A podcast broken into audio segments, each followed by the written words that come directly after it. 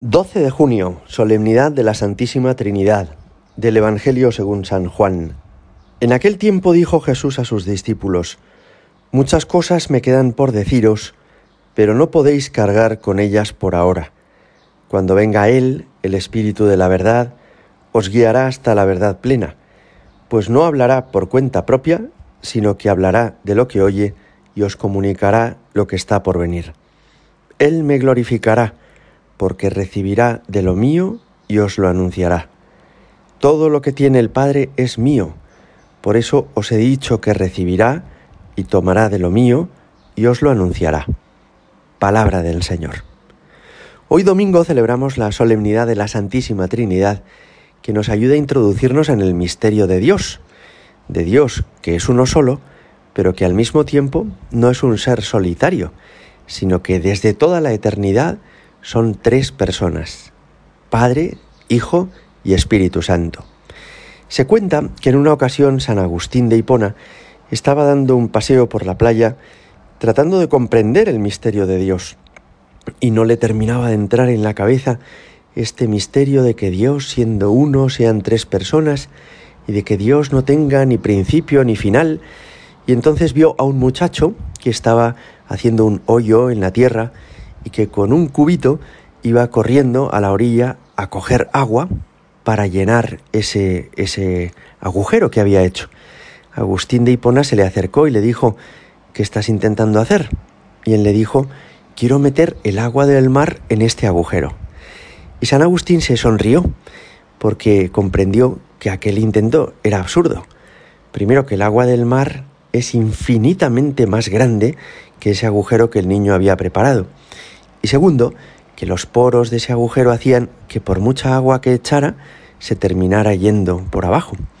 Y entonces Dios le dio como una luz para entender que aquello que le hacía gracia de ese niño era lo que a él mismo le sucedía. Intentaba meter en su cabeza, que es como un pequeño agujero, la inmensidad de un océano que es infinitamente grande. Así nos ocurre a nosotros, y es que por nuestra falta de capacidad y también por la grandeza infinita de Dios, no somos capaces de comprender a Dios absolutamente. Y aunque tenemos en la historia de la Iglesia magníficos teólogos que han explicado las cosas muy bien y documentos del magisterio de la Iglesia que han matizado sus palabras de una manera hermosísima, siempre será más de Dios lo que nos falta por saber que lo que ya hemos aprendido.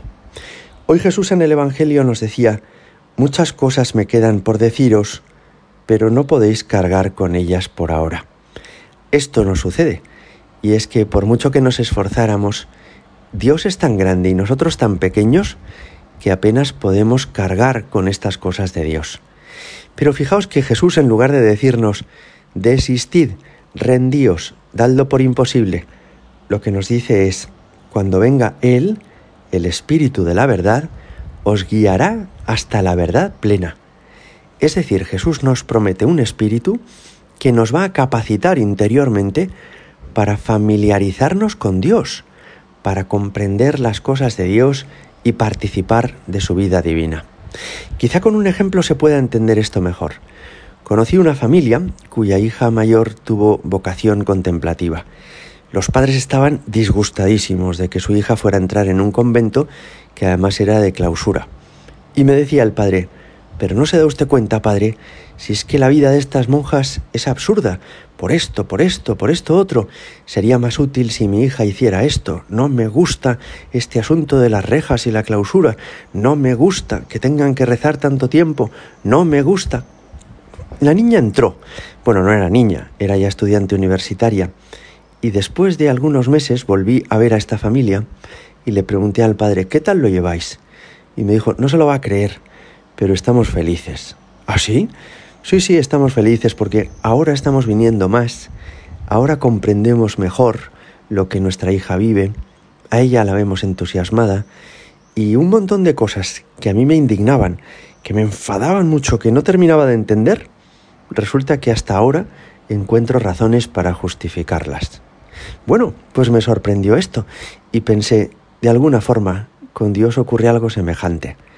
Y es que mientras lo vemos desde fuera, a lo mejor no entendemos nada, pero cuando entramos en su intimidad, cuando comenzamos a familiarizarnos con Él, entonces un montón de cosas que nos podían parecer muy misteriosas y difíciles de comprender, resulta que se hacen familiares. Y que uno no solo las comprende, sino que hasta, hasta le parecen maravillosas. Y uno piensa, qué bueno es Dios, ¿cómo no me habré dado cuenta de esto antes? El Espíritu Santo es como el aire de familia de Dios, si me permitís el ejemplo, que nos permite, cuando lo recibimos, captar todas las cosas de Dios con sencillez, con naturalidad, no desde fuera, como el que ve los toros desde la barrera, sino desde dentro. Cuando una persona recibe el Espíritu Santo, es admitido por Dios en su intimidad y entonces sí, comprende y disfruta más plenamente de las cosas de Dios. En este día de la Santísima Trinidad vamos a encomendar también de una manera especial a los religiosos contemplativos, que son las mujeres y los hombres llamados a esta vocación particular de vivir en oración, en clausura. Hay muchísimos conventos, monasterios y abadías en nuestro país. Es el lugar con más contemplativos del mundo y con más conventos, monasterios y abadías del mundo.